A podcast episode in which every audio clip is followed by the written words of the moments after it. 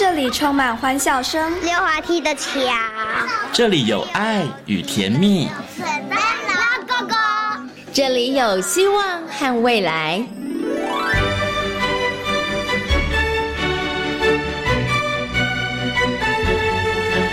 遇见幸福幼儿园，遇见幸福幼儿，遇见幸福幼儿，遇见幸福幼儿园。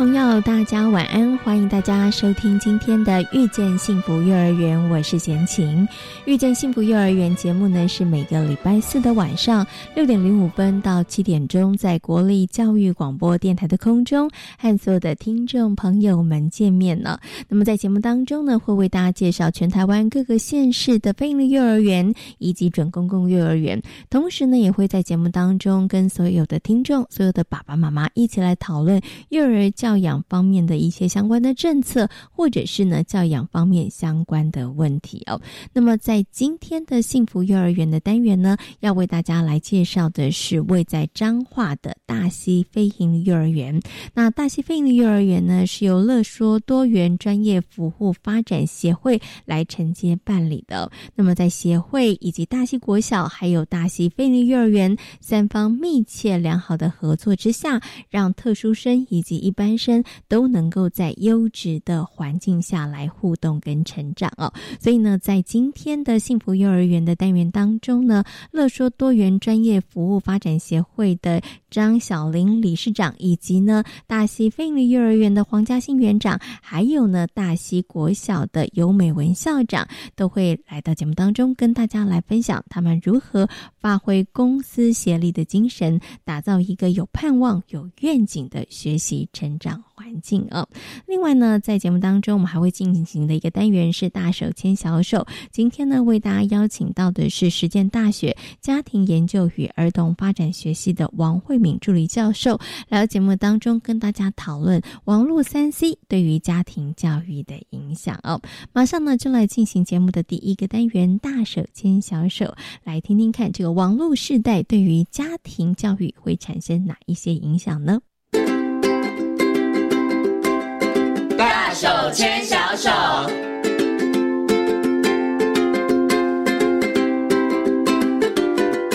是教育广播电台，您现在所收听到的节目呢是《遇见幸福幼儿园》，我是贤琴。接下来呢，在节目当中，我们进行的单元是大手牵小手的单元。很高兴的在今天节目当中呢，为大家邀请到实践大学大学家庭研究与儿童发展学系的王慧敏助理教授，我们的王老师来到节目当中，跟所有听众朋友呢，好好来分享一下家庭教育、家庭教养相关方面的问题。Hello，王老师您好。嗯，贤琴好，各位听众大家好。嗯，老师其实教这个家庭教育已经教很多年了，对不对？哈，但是呢，以前的家庭教育应该没有三 C 产品的影响这个部分吧？呃，比较少，嗯，对，比较少，因为以前可能就是呃玩那个怪兽对打机。电玩啦，电玩，对，以前可能是电玩，对不对？但是现在呢，三 C 产品，我觉得对于家庭教育来讲影响。很大，因为有好多好多的爸爸妈妈，尤其是年轻的父母，他们真的邀请了三 C 来当他们的保姆，对，没有错，对不对？像贤青呢，之前呢，我曾经到这个餐厅里头去吃饭，两对家庭，哎，我真的默默的观察他们，真的很有趣。爸爸妈妈认真吃饭，孩子认真的划手机，对，然后呢，有爸爸妈妈甚至呢，他干脆就是孩子一边看着这个手机上面的荧幕，然后呢，就在旁边一直喂，一直喂，一直喂，一直喂，哈。可是这样的状况，它其实已经不是少见了，应该是很普遍的这个现象。所以我想，是不是可以先请老师来谈谈呢？因为真的现在真的好多的人找了三 C 来当保姆，到底这个三 C 保姆啊，对于家庭教育或是对于孩子的发展来讲，会产生什么样的影响啊？好，呃，谢谢贤琴哈。我想再谈这个问题哈，我我先呃，首先先谈一个呃，我的学生呢，后来他们去做了一个调查哈。针对那个父母使用三 C 的的问卷调查，很有趣的是，父母都知道三 C 对孩子的影响是不好的，嗯，好，包括视力的影响，包括很多方面。可是再问到说你会不会用三 C，好来给孩子，好，比如说呃在餐厅的时候，或者是平常啊那个呃在无孩子无聊的时候，会不会用拿三 C 给他？哎，竟然还家长还是。大部分都会，嗯，好，所以这个其实处在家长一个很矛盾的现象。他知道这个东西对孩子来讲是有很不利的影响，可是又还是会想要使用它。那会使用的最大的原因是什么呢？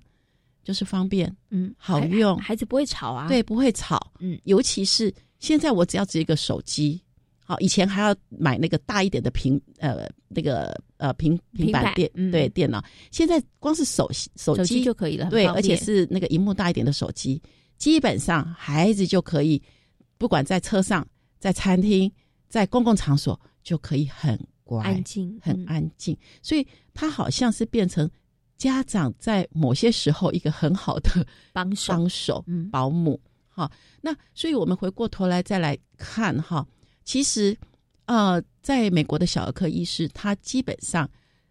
禁呃建议哈，而且是禁止两岁以下的孩子使用。哈，然后六岁以下不建议。可是我们看到，为什么台湾的现现象会这么，而且是越来越严重？当然，我们就说，呃，这也是台湾科技之国了，哈。对，现在手机太方便，对，太方便了，太方便，哈。那所以，嗯，也让这样的一个呃情况，哈，那也越来越越普遍，跟越来越恶化。嗯，好，那我们回过头来看。那三三 C 对孩子的影响是什么？尤其是谈到孩子的发展，那我们看到，如果是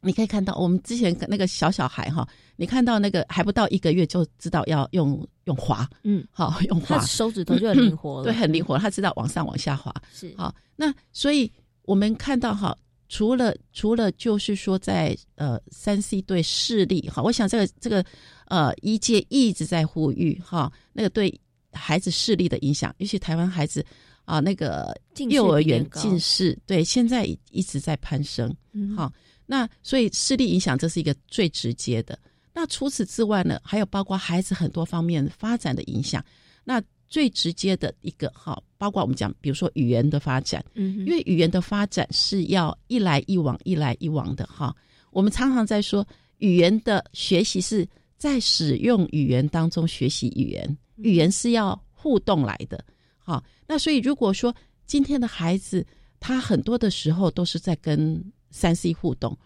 那基本上他是接受性的嘛，哈，接受性的，比如说他是被动的看影片，被动的看一些节目，变道的，这都是单单向的。那可是语言的发展，它其实要互动的，互动一来一往，一来一往。那所以过多的三 C 的使用，其实影响第一个就是最大就是。语言，嗯，口语发展是好。那呃，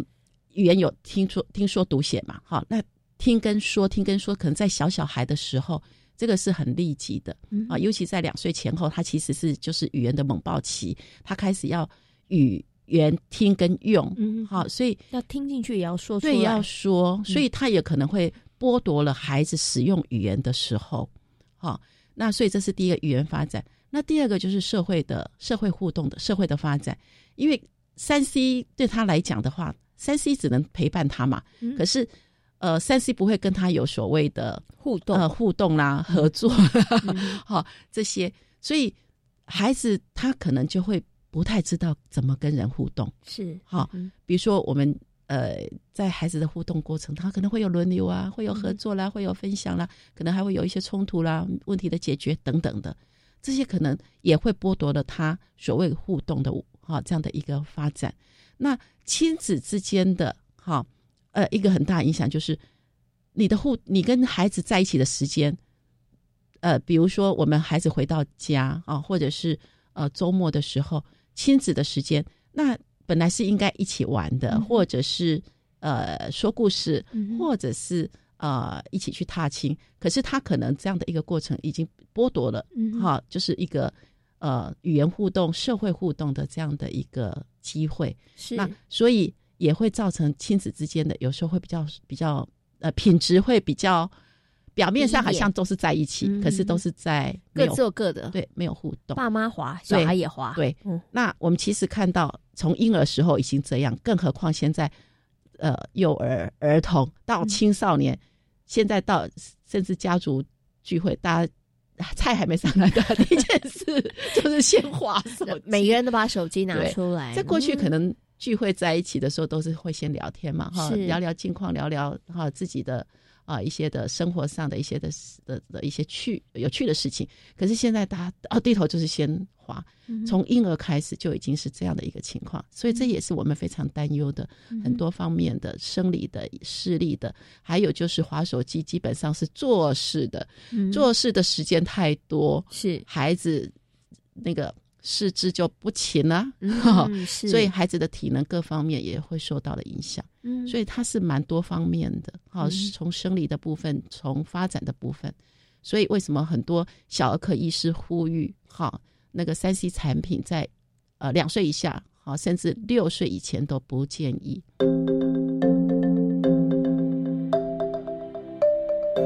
那刚刚老师有提醒啊，那父母亲，当你没有三 C 的这个手机或者是平板的时候，你可以怎么办？其实还是有方法的。对，还是有。对，只是爸爸妈妈可能真的要花点心思去想一下，对不对？我们避了避免后面被孩子绑架使用三 C 产品，前面这个部分的功夫，大家真的还是要下的，还是要去做的，对不对？好，OK，好，好。那其实啊，有很多的爸爸妈妈，他们自己也知道，刚刚老师讲有一个调查就是，哎，爸爸妈妈也知道，真的使用三。C 来当保姆，并并不是太好的一件事情。可是对他们自己来说，他们自己可能也是一个三 C 的使用的重度使用者，也是一个很就是三 C 的这个世代哈。那有的爸爸妈妈我知道，他们其实呢是看三 C 来养小孩的，对，没错，没错，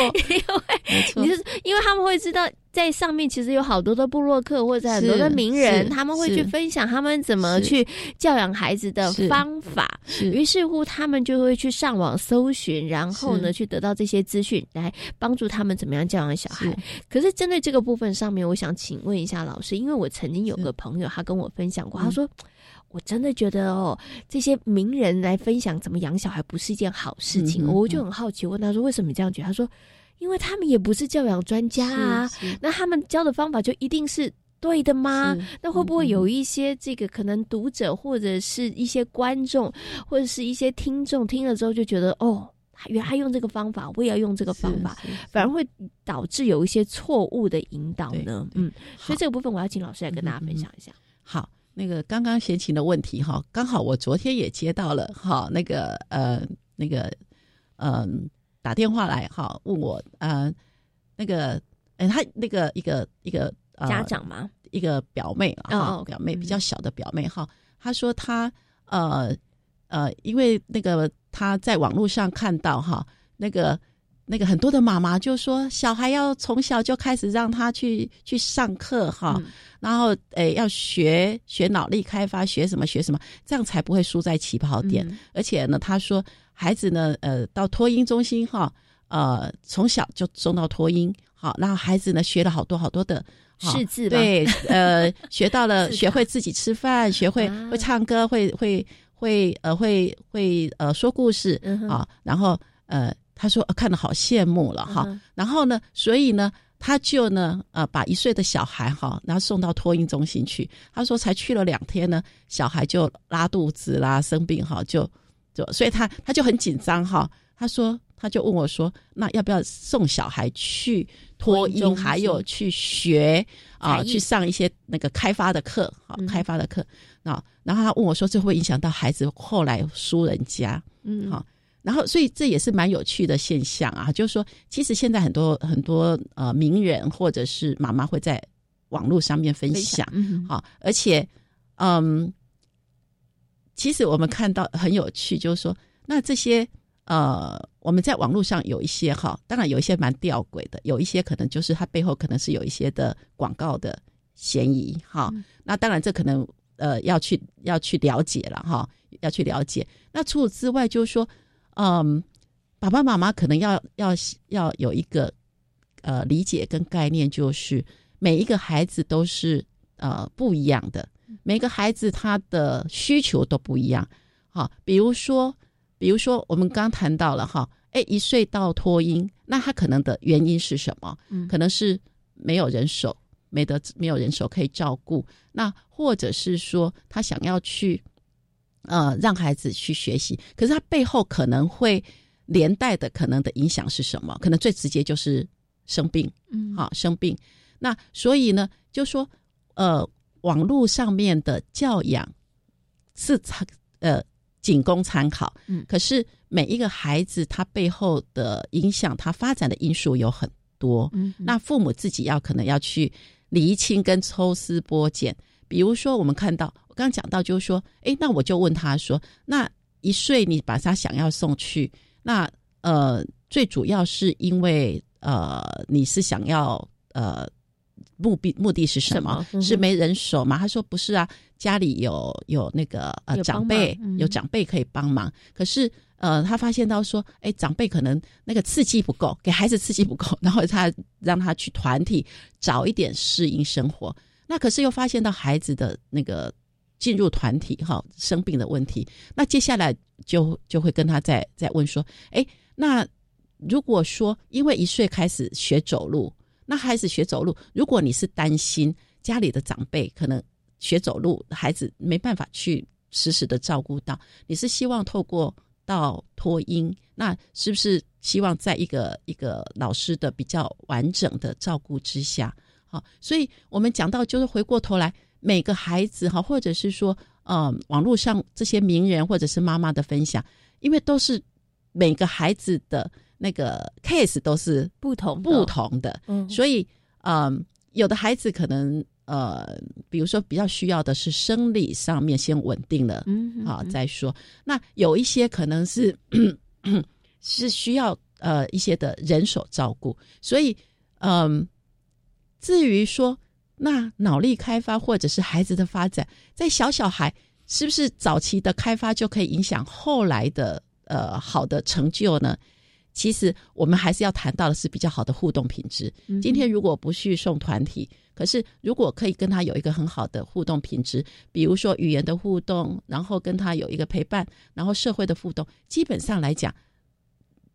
呃，对孩子也是有一个很好的后面的一个呃发展的效益。所以呃，我觉得就说还是建议爸爸妈妈呃这些的嗯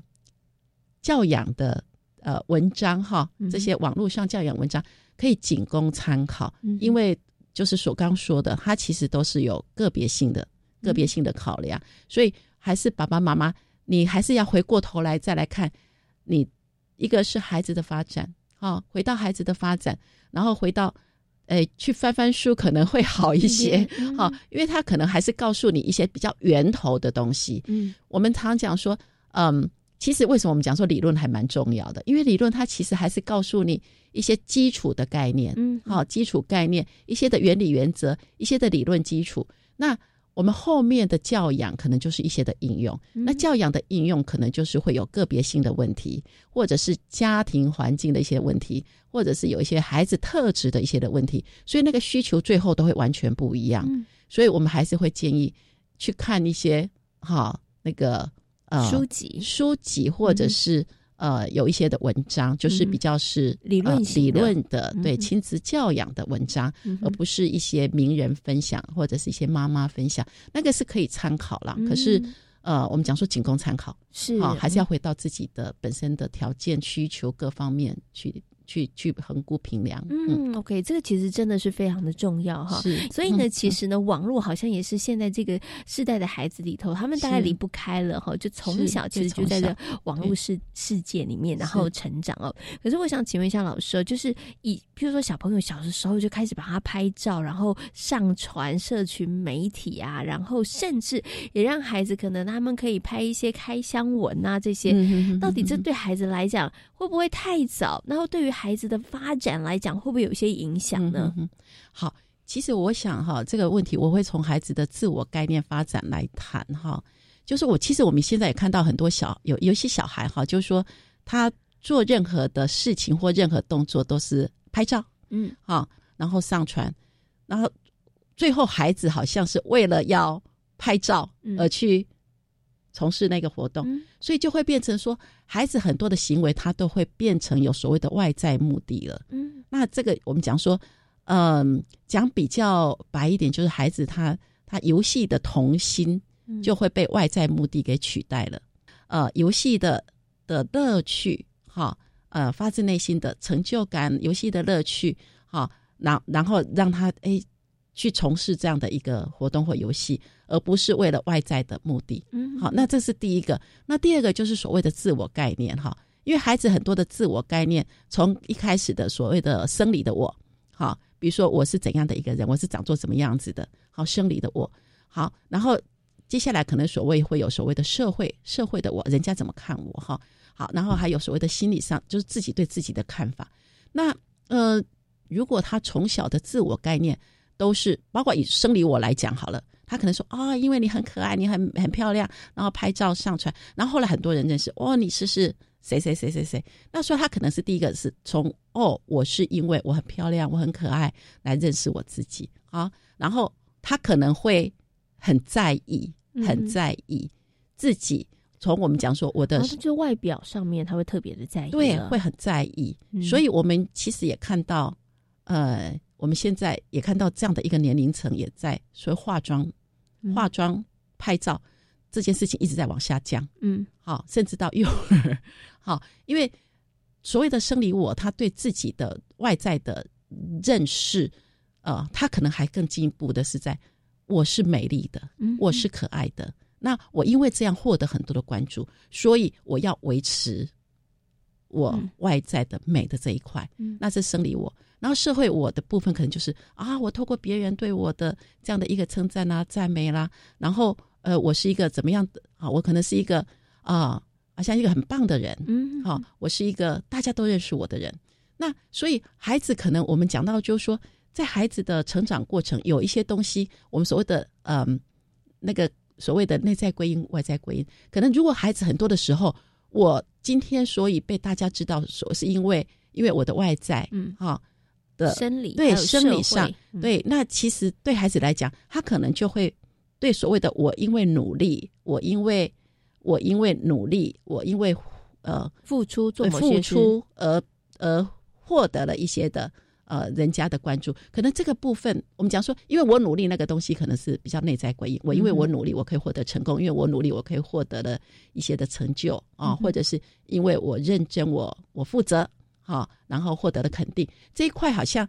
那个部分是我们比较希望孩子他在人生的过程当中，他是可以，因为那个东西是可以掌握的。好，所以我们也会，比如说孩子在成长过程，如果有一天外外在的这一块不见了，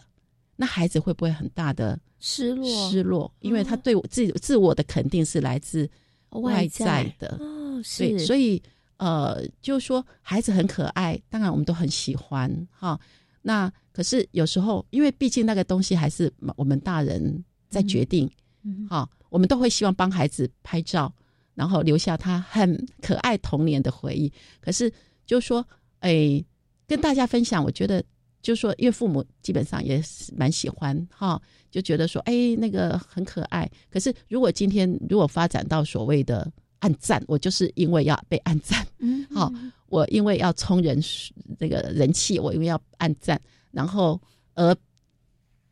主导了跟孩子的互动，其实我就觉得。好，这样可能父母可能要再回过头来来再来审视这件事情。嗯，那因为他其实可能的结果就会得不偿失了。是，他可能会对于孩子造成的一些影响跟发展，可能就是父母亲你当初始料未及的。对对，没有错，因为他背后很蛮多陷阱的。是，对，OK，好。不过我觉得今天老师哦点出来之后，可能很多的爸爸妈妈就要好好的去思考一下了哈。对，如果不是因为从人数，我觉得分享。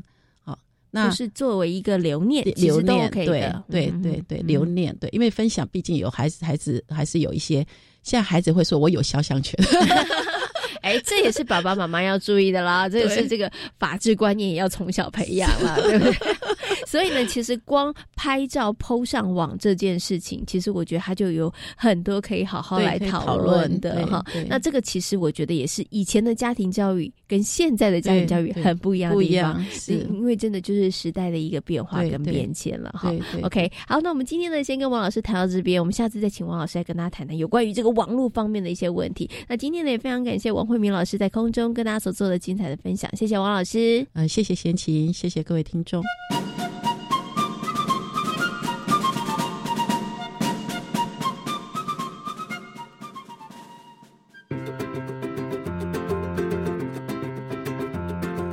用广播听见世界，用英语前进世界。Into the World，带你翱翔欧美英语之旅。现在只要到教育电台官网 Channel Plus，搜寻 Into the World 欧美旅游主题策展，让我们准备出发。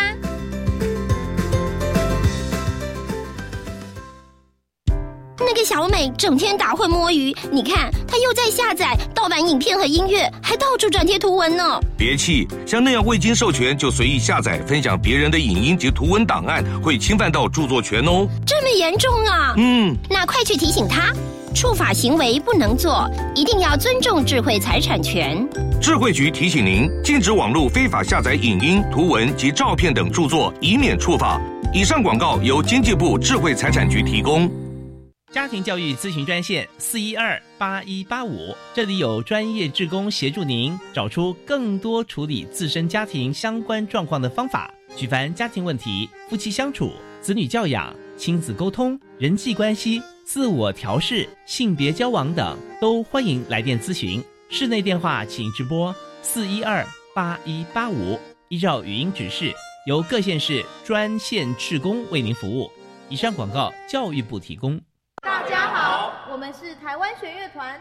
我们都在教育广播电台。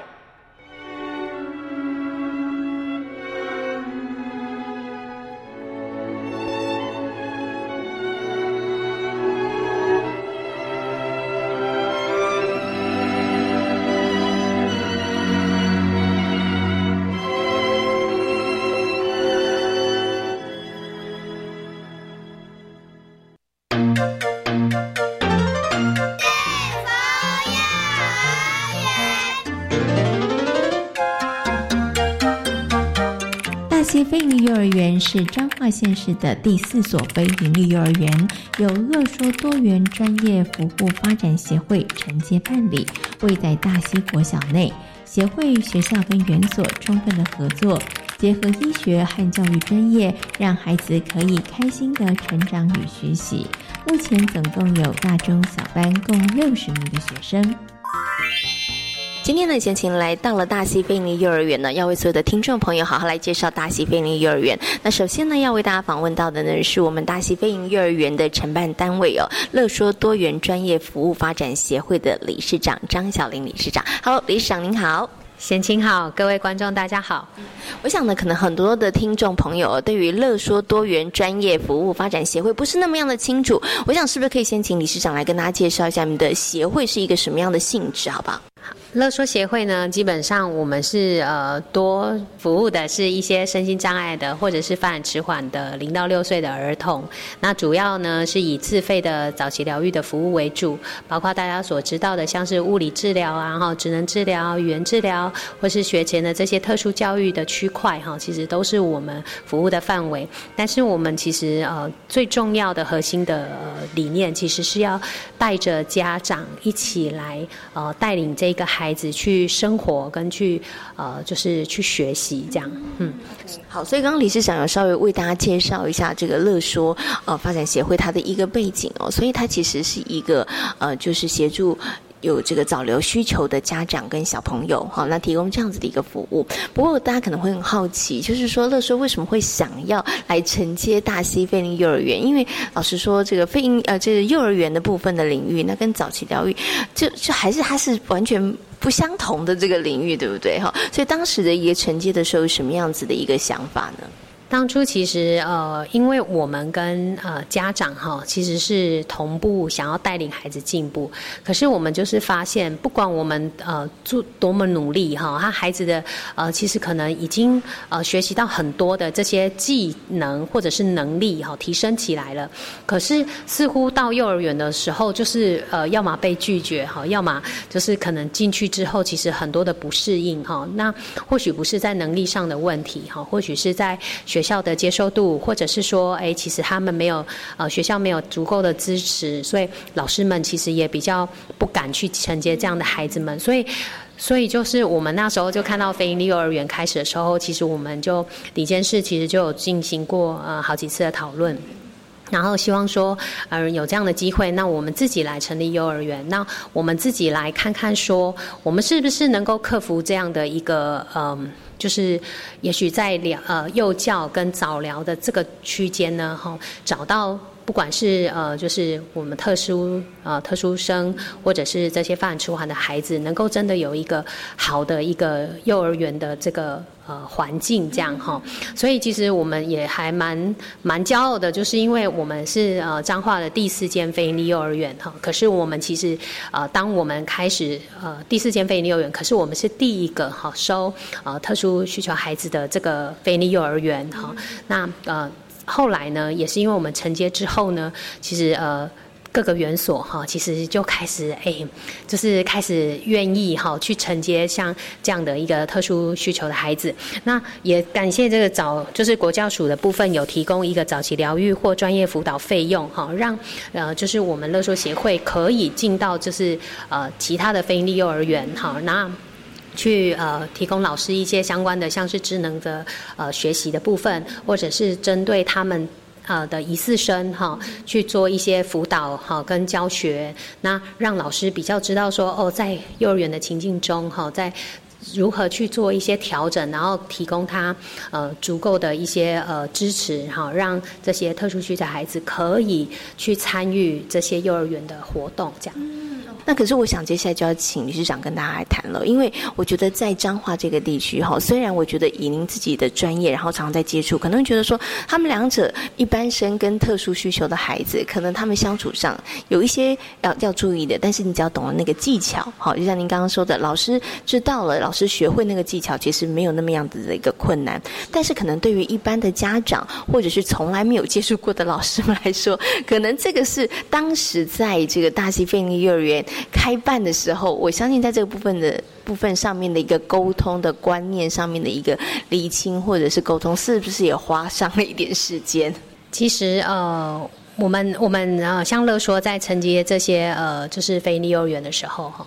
其实我们最常做的是一些观念上的厘清哈，尤其是针对所谓的融合哈。其实融合并不是指说特殊生要融进一般的就是一般生哈，其实一般生也要融合特殊生，因为这个本来就是一个很自然的情境。像零到零到一百岁，可能都需要融合，要融合融进这个社会里头，在学校就是要融进学校里头。好，所以呃，其实所谓的融合，并不是只代表说哦，这个就是特殊生进去哈，那。其实呃，我们而且在课程的这些，其实家长最担心的，可能就是我们课程好像会因为特殊生而去做一些呃改登更动啊，或是什么哈。可是其实大家不知道的是，呃，像。现在目前的融合现场，其实最推的其实是课程建构模式。意思是什么呢？意思就是，其实不管是一般生或特殊生，他们的最基础的课程都是一个优质的幼教环境为基础之下。那特殊生他要进到这样的，他要去呃接触这样的课程，他可能需要不同程度的支持，可能每个人都不一样。甚至你要说特殊生，可能一般生有些需要，可能也许呃他的他的呃活动就是生活背景哈，那他可能也许。需要不同程度的一些支持，那我们在第二个阶段的时候，其实才会去做一些些呃，依据这个孩子，然后做一些些调整，然后让这个孩子能够参与这个活动哈。那我举一个比较简单的例子哈，因为在优质幼教的这个课程里头，接下来就像我们一个孩子，他是行动比较不方便的。那我们其实像我们前阵子才办完的那个运动会哈，那就是要绕场啊哈，要绕 要要绕对要进场这样子哈，然后那个要在那个呃啊就是要要通过司令台。那我们的孩子行动不方便，那怎么办呢？那我们的老师呢就非常非常的就是用心这样，然后所以我们就自己用拖车哈，然后加了一些装置之后呢，变成了一个那个雪橇车，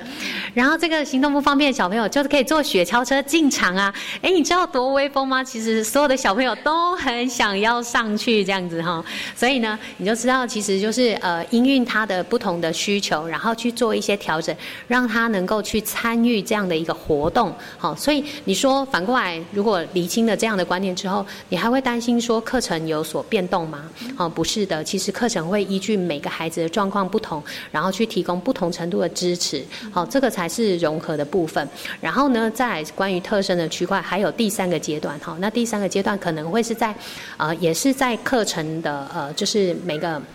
幼儿园本来就有的一些课程，可能是在角落时间，好，就是而且才会去做一些呃针对孩子的一些不同的训练。然后最后一个等级，其实才是真的是把小朋友，例如说抽离，然后或者是针对一些具体的行为去做一些特别的教导。所以如果你了解这个这个建构的这个课程建构模式的话，基本上你就不会去担心说，啊小朋友因就是一般生在这样的情境中，他会学不到什么，或是跟特殊生会有什么不一样。你只会看到，哎，其实特殊生就是他们会提供不同，我们并不是因为他是特殊生而提供不同支持，是因为每个孩子都有不同的需求而提供不同的支持，让他能够去参与这样学校的一个课程跟模式，这样。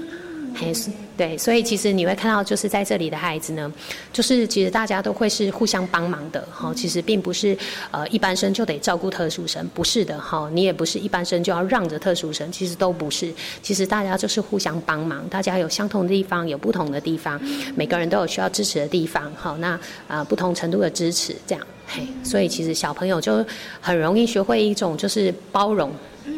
然后还有一种多元，好，就是我们想要的这种，其实，在。在这样的一个很自然的情境中，哈，然后在老师他们正确的观念的状况下，其实就会带领这个孩子，就是有这样的一个呃认同跟理念这样子。嘿，好，那也非常谢谢呢，理事长跟大家做的分享。那刚刚理事长呢也稍微跟大家谈到了一个他们在教育现场里头一个呃，在这个运动会的时候一个很感人的画面。那事实上呢，这样子的一个课程行进的方式，在这个大溪飞鹰幼儿园头，我们其实有很多的时间，每一。一天可能都在上演哦。等一下呢，我们就请我们的园长来跟大家进行分享。今天呢，也非常谢谢我们的张小玲理事长跟大家所做的分享，感谢您，谢谢，谢谢。为大家访问到了乐说多元专业服务发展协会的张小玲理事长哦，跟大家谈到了为什么协会会来承接这个大溪飞鹰幼儿园，也跟大家谈到了大溪飞鹰幼儿园的一个特色哦。那我想我们接下来呢，就要请我们的园长黄嘉欣园长哦，来跟大家分享在教育现场的时候，他们怎么样来落实。那么在呃这个园里头，我们推动了哪一些的这个课程呢？首先呢，先给我们的园长问声好，Hello，园长您好。Hello，先请主持人，然后各位听众，大家好。好，那其实是呢，我们刚刚有提到了，其实在这个大溪飞鹰幼儿园里头，它其实很特别的，就是我们可能相较于其他的飞鹰幼儿园来讲，我们的特殊生比例上面是稍微比较高一点点的。哈，但是因为我们有专业的这个呃协会的呃人员的协助哈，所以其实我们在整个课程的运作上面其实是非常非常顺利的哈。那在这个部分上面的时候，其实刚开始家长的接受度也都是很 OK 的嘛。那其实现在正常化教学已经是非营利幼儿园的主流了。对，那我们的课程部分就是结合我们在地的生活化。那孩子每天进来学校，那他到底多了解学校？那我们所以我们上学期的主题，我们就是由我爱大溪出发，因为我们在大溪国小里面。对，所以我们我爱大溪出发，然后衍生出三个主概念，就是大溪好朋友，然后大溪老房子跟大溪的故事。对，那孩呃老师每天会带着孩子，就是探访、走访我们大溪的每一个角落，然后去观察说，道溪到底有什么东西值得他们去探访的所有的人事物，然后再做呃回到教室，然后做课程的延伸。不过从刚刚园长跟大家分享里头，那是不是大溪飞鹰幼儿园它的课程其实它等于是我们其实没有制式的一个课程，对，所以我们的课程其实都是从孩子，我们每一天可能像例行性的活动，我们一定有一些呃在户外的大肢体活动的时间，然后也有一些在户外观察的时间，然后从这些你所看到的、观察到的事物，然后我们就开始延伸了一系列的课程，所以我们的课程是这样子行进的。对，其实老师在学习开始之前就会先设一个主题网，就是主要概念，然后从主要概念去扩展，然后跟去就是引导孩子去观察。嘿，对，所以就是环环相扣的，没有离开到我们想要给孩子的概念太多。所以看起来好像会觉得好像没有设计一个主题，但是刚刚园长有补充了，就是我们在最前面的时候有讲，其实有一个三大主轴，对，所以老师可能会依着这三大主轴，我们还是会设计一些活动，只是依着这些活动，我们会发展出什么样子的小主题或者什么样子的课程哦，那就可能每一个班不一样了，因为孩子他们的观察或他们呃看到的东西都不太一样哈。那我想接下来呢，就要请园长跟大家分享，因为贤琴刚刚在访问前有先跟园长讨论到，哇。他们真的太有趣了。他们瓜牛呢，其实可以延伸出一个课程，非常非常有趣。它融合，我觉得包含了科普自然，也包含了生命教育，甚至它还包含了语文教育。哈，所以我想接下来就请园长跟大家来分享，就是你们在这个课程它是怎么样的运作，然后怎么样从一个小小的观察的点，然后延伸出来的。呃，其实很有趣，就是老师每天在带孩子去校园走访观察的时候，那前阵子刚好是遇到下雨的区块，对，那下雨过后很多瓜牛都跑出来了，对，那孩子就对这个这些瓜牛就非常的有兴趣，然后呢就想说，那我们是不是可以邀请瓜牛到我们教室跟我们一起去学习，一同上课？对，那老师也就就是带着他们，然后带着他们有戴手套出去，因为有的孩子其实他没有。接触过瓜牛不敢摸，对，所以他们有戴手套，然后就是轮流可以让小朋友去尝试触摸瓜牛，然后带瓜牛到饲养箱，然后再进到教室里面，然后去饲养瓜牛，然后学习怎么照顾瓜牛。对，那他们发现其实瓜牛有大只的跟小只的，那他们到底叫什么名字呢？对啊，其实我们也是跟孩子一起学习。那相对的，就是我们也就是透过我们想办法说，我们怎么样去找瓜牛叫什么名字。那我们就嗯，孩子会在角落里面去学习，说他找那个百科昆虫图鉴，然后开始去看，哎，瓜牛在哪里？大只的叫什么名字？那后来他们发现，那个大只的瓜牛叫做非洲大瓜牛。对，那小小只的瓜牛叫做扁瓜牛。对，那他们就是轮流照顾这两批可爱的瓜牛，对，然后一直到瓜牛就是在我们教室有温暖跟爱的照顾之下，他们就是生的小宝宝了，对，然后每天就是又很细心的照顾这些小宝宝，然后看小宝宝的成长，这些其实都是生活中累积的经验，是有部本的东西学不到的。对，所以这是非常重要的一个区块。因为我后来听说，小朋友他们还要那个放假日的时候轮流带瓜牛回家，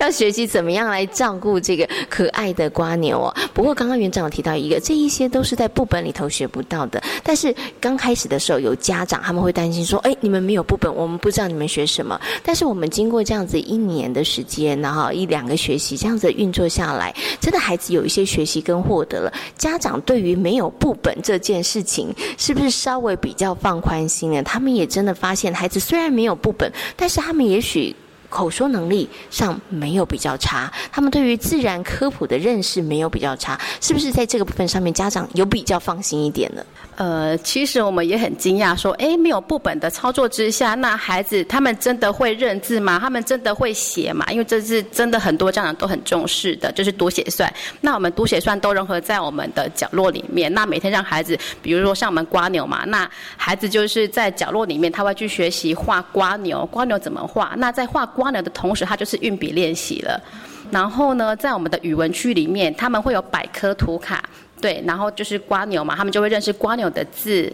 对，然后非洲大瓜牛是怎么写的，对，然后还有扁瓜牛，那他们也会进而去想要练习仿写，对，这个也是运笔的一环，对，那除此之外就是呃，他们就开始练习说，哎，那那个照顾瓜牛啊，瓜牛每天他都没有讲话，很无聊，他们开始每天练习跟孩呃跟瓜牛说话。对，那其实这样子，呃，每天这样累积下来，孩子就是会很会编故事，他非常的有创意。那在他的口语的表达部分，是真的是提升很多的。对，然后在我们刚好今天就是呃也有一个那个主题高峰的说故事活动，就是融合到我们整学期的主题的最后成果。对，那孩子从那个呃。呃，大溪的故事，然后跟光牛的故事，然后去发想，然后去自己编，然后从主持彩排，然后到那个呃配音，然后跟道具都是他们一手包办自己来，然后跟宣传也都是对，所以今天就是很多大哥哥、国小的大哥哥、大姐姐，包含那个所有的师长，然后跟家长们都一同参与，对，看孩子就是他们的呃学习成果的展现。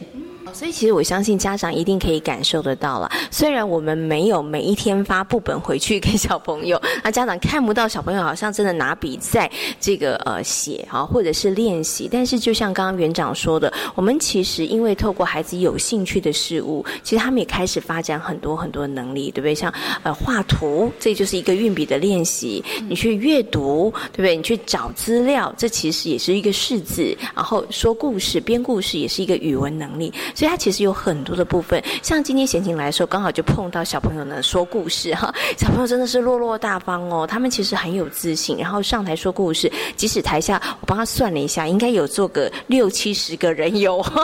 可是大家其实并没有这个恐惧或害怕，他们还是真的是落落大方了。我相信这个部分上面孩子的学习，家长应该是可以感受到的。所以大溪菲尼幼儿园其实现在已经是额满状态，要进来要抽签了哈。好，那我想请问一下园长，就是说，呃，其实我们大溪飞幼儿园成立到现在，其实已经满一岁了，一岁多一点的时间了哈。那我们其实，在呃过去这一年多的时间里头，运作也都是非常的这个顺利哈，也获得了很多家长的肯定。接下来，其实有什么样子的一个教学的方向或目标，我们会想要去继续往啊这个部分上面去延伸，比如说像是在社区啊，或是其他的资源的部分的整合上面。呃，其实我们就是呃持续的会针对我们的在地生活化的课程去做深入的探讨。那我们再来就是有规划说，我们要结合我们大村的主要的特色建筑去做在地化教学。对，那我们也有在呃同时进行闽南语沉浸式教学的计划。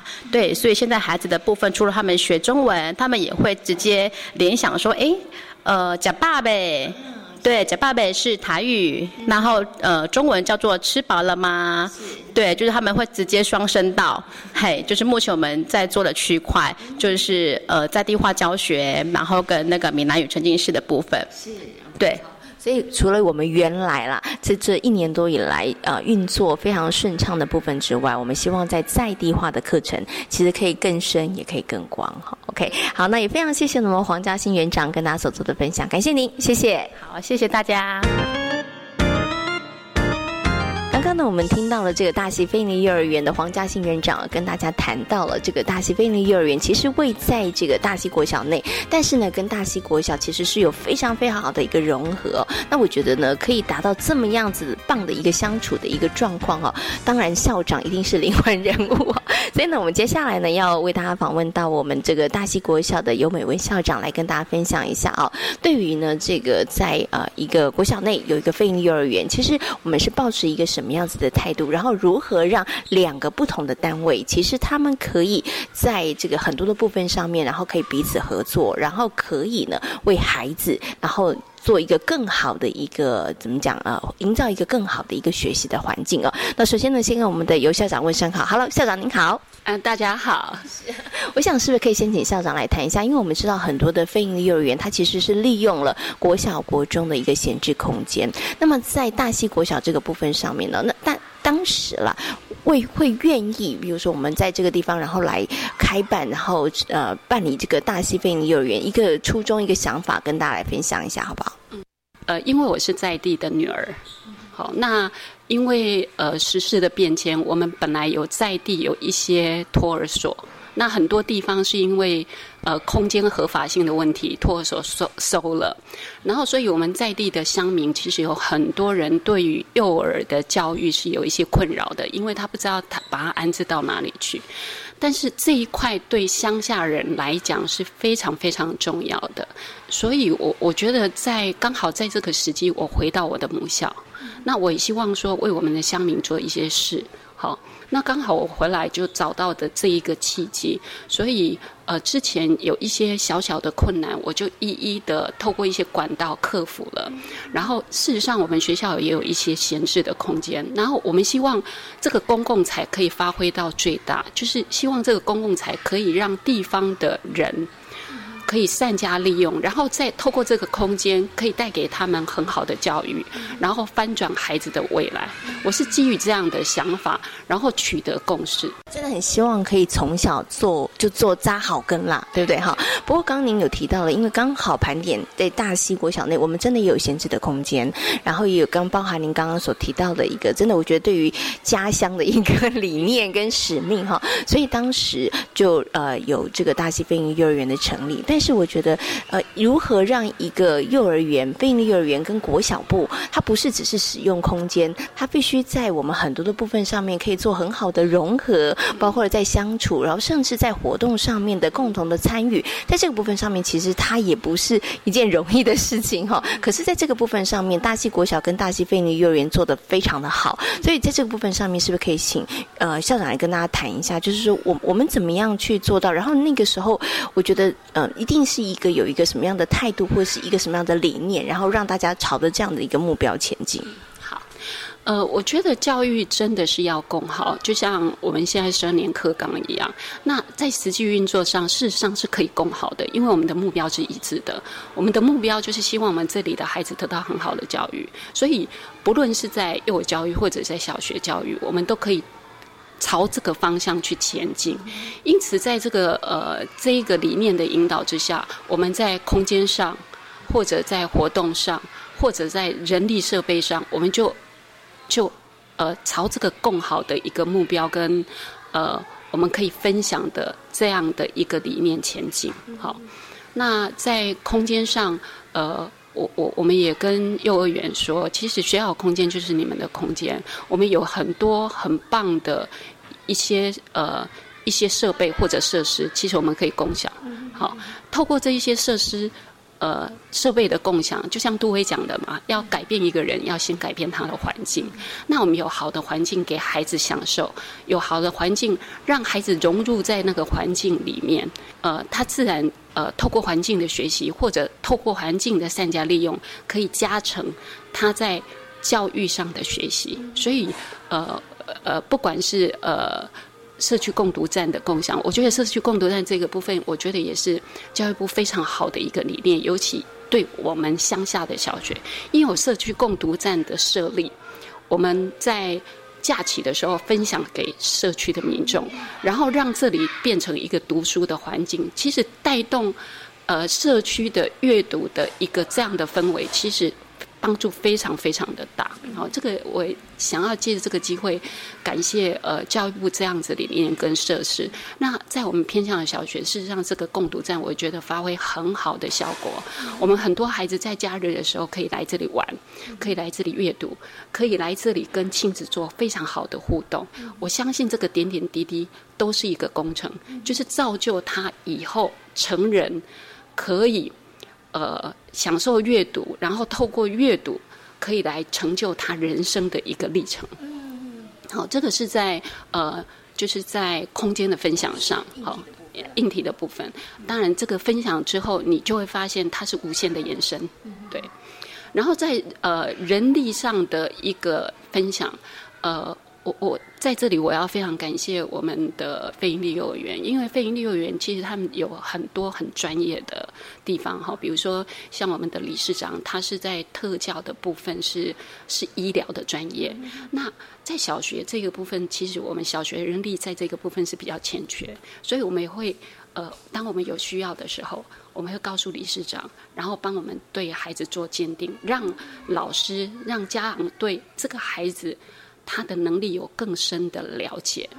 然后透过这样更深的了解跟启发，我们对孩子的教育可能就会采取比较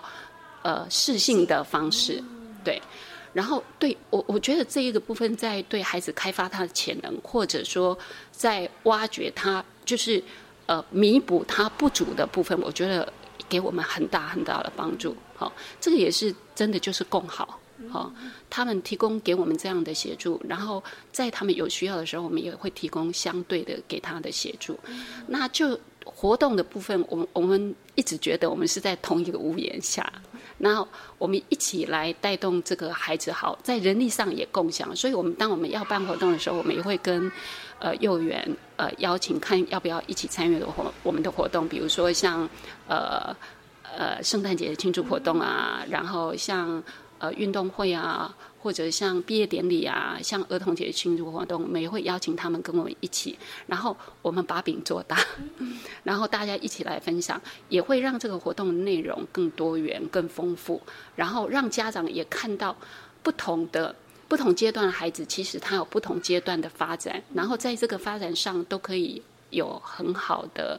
一个。呃，充实的一个一个内容，对。好，我们也非常谢谢我们的尤校长跟大家做做精彩的分享，感谢您，谢谢。